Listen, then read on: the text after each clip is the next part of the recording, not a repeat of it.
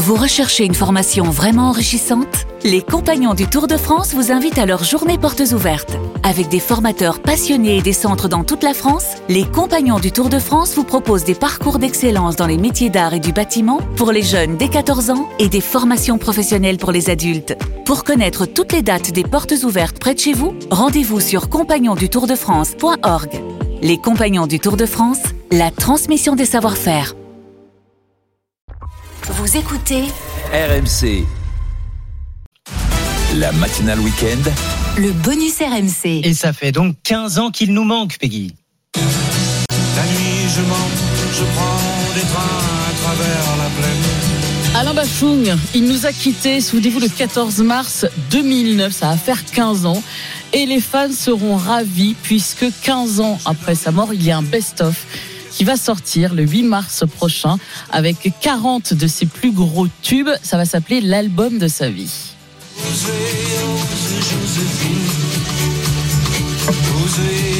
Et sur ce best-of, il y aura un inédit. On n'a pas l'air. Là où vous pensiez que vous aviez tout entendu de Bachung, Vous allez dire, euh, best-of, euh, on a déjà tout, non? Mais oui, eh ben non. Là, il y a un titre que vous n'avez jamais entendu. Une chanson écrite en 1981 qui aurait pu être un succès, qui aurait dû sortir, mais qui n'est jamais sorti. Ça s'appelle On n'a pas l'air.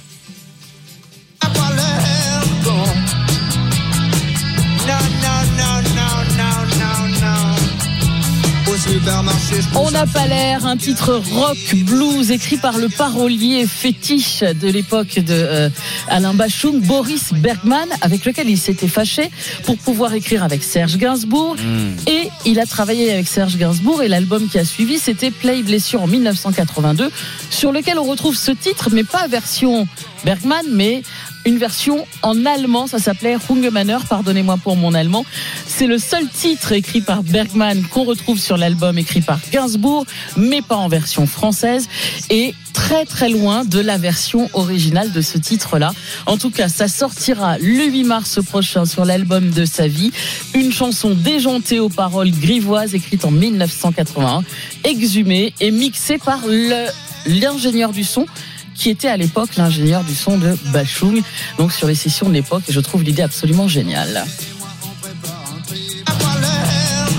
Ça aurait été euh, dommage de le laisser au fond du tiroir. Moi, je suis sûr que ça aurait marché à l'époque, Oui, et même maintenant. et même maintenant. Je suis sûr que ça va cartonner. Merci beaucoup, Peggy Broche. Votre bonus tous les matins dans la matinale week-end. La météo, les infos de 8 heures arrivent. Restez bien avec nous. Vous êtes sur RMC. La nuit je monte, je prends des trains à travers la plaine.